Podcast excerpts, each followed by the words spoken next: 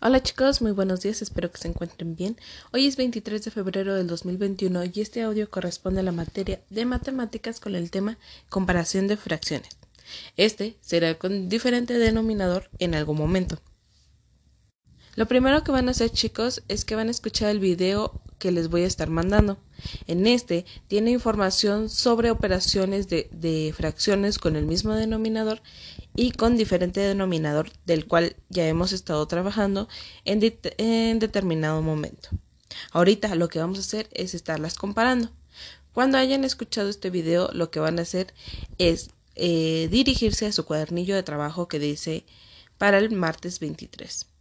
Ustedes tendrán que resolver los problemas y los mismos que vamos a estar explicando en este momento. Vamos a usar nociones básicas de las que ya hemos estado trabajando.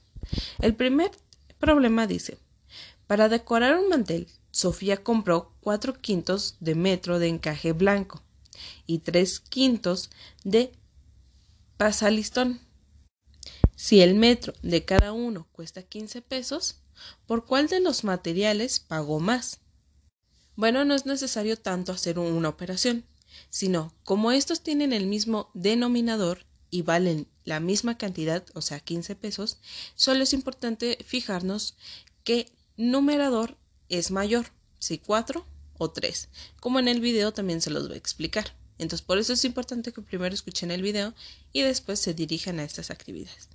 Entonces, identificando qué, qué numerador es mayor, el 4 o el 3, van a poder responder. ¿Por cuál de los dos materiales pago más? Exactamente, por 4 quintos. ¿Por qué? Porque es una cantidad mayor que 3 quintos. ¿Sale? La siguiente dice, para obtener pintura color rosa y embalsarla en botes de un litro, Anselmo combina pintura de colores rojo y blanco en un bote mezcló seis octavos de pintura roja y dos octavos de pintura blanca. En otro bote mezcló cuatro octavos de litro de pintura de cada color y y bueno, entonces en ese último bote tuvo cuatro octavos de pintura roja y cuatro octavos de pintura blanca. Ahora, ¿en cuál de los dos botes obtuvo un color rosa más fuerte? Estas se las voy a dejar a ustedes para que identifiquen. Si le ponen más rojo y menos blanco, ¿qué color les dará aproximadamente?